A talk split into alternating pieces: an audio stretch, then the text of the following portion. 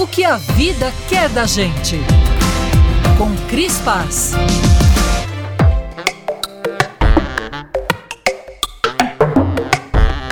Descobri que no Instagram posso seguir no máximo 7.500 pessoas. O limite é definido pela rede social, claro. Eu preferia continuar acreditando na reciprocidade das relações, mas um ambiente dominado pelo algoritmo dissolve até amores sinceros.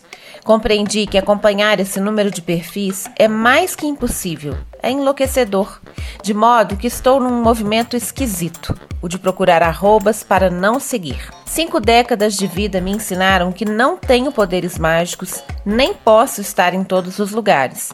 Admitir esses meus limites é libertador. Viciada em ilusões, decidi chamar de universo a inteligência artificial e deixar que ela mesma me apresente horizontes para ampliar meu repertório. Eleger perfis para deixar de seguir parece simples, mas pede desapego, como na vida.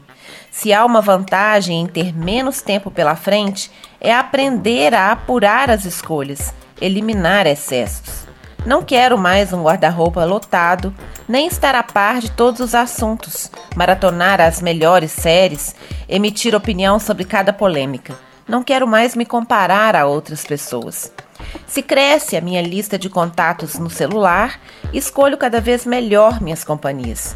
Poucos e bons amigos se traduzem em mais verdade na troca e mais conversas olho no olho. O tempo me ajuda a aprimorar esse exercício diuturno de fazer escolhas. Se descobrir o que se quer pode levar uma vida, eleger o que não se quer ajuda a desenhar o caminho. Para decidir o que vai e o que fica, seja de ordem material ou simbólica, vale o método de organização da japonesa Marie Kondo. Antes de cada decisão, coloque a pergunta: me faz feliz?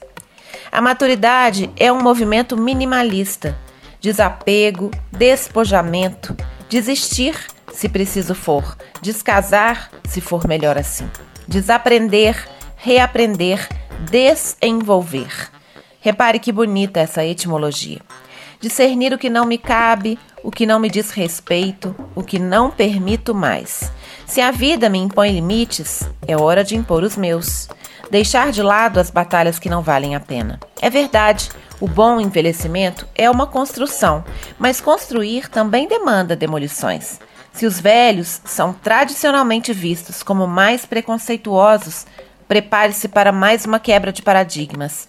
Amadurecer pode significar o auge da desconstrução, dos preconceitos que passamos anos cultivando, muitas vezes até sem perceber. É mais fácil mudar de opinião quando não nos importamos com a opinião dos outros. A maturidade pode ser um passaporte para a liberdade, e o preconceito, claro, está no olho de quem vê, lembrando que pode ser o nosso próprio olhar. A desconstrução do etarismo, como de cada preconceito que vive entre nós, é um trabalho diário e contínuo, que segue com o tempo, enquanto a gente respirar. Eu sou a Cris Paz, no Instagram, arroba eucrisguerra.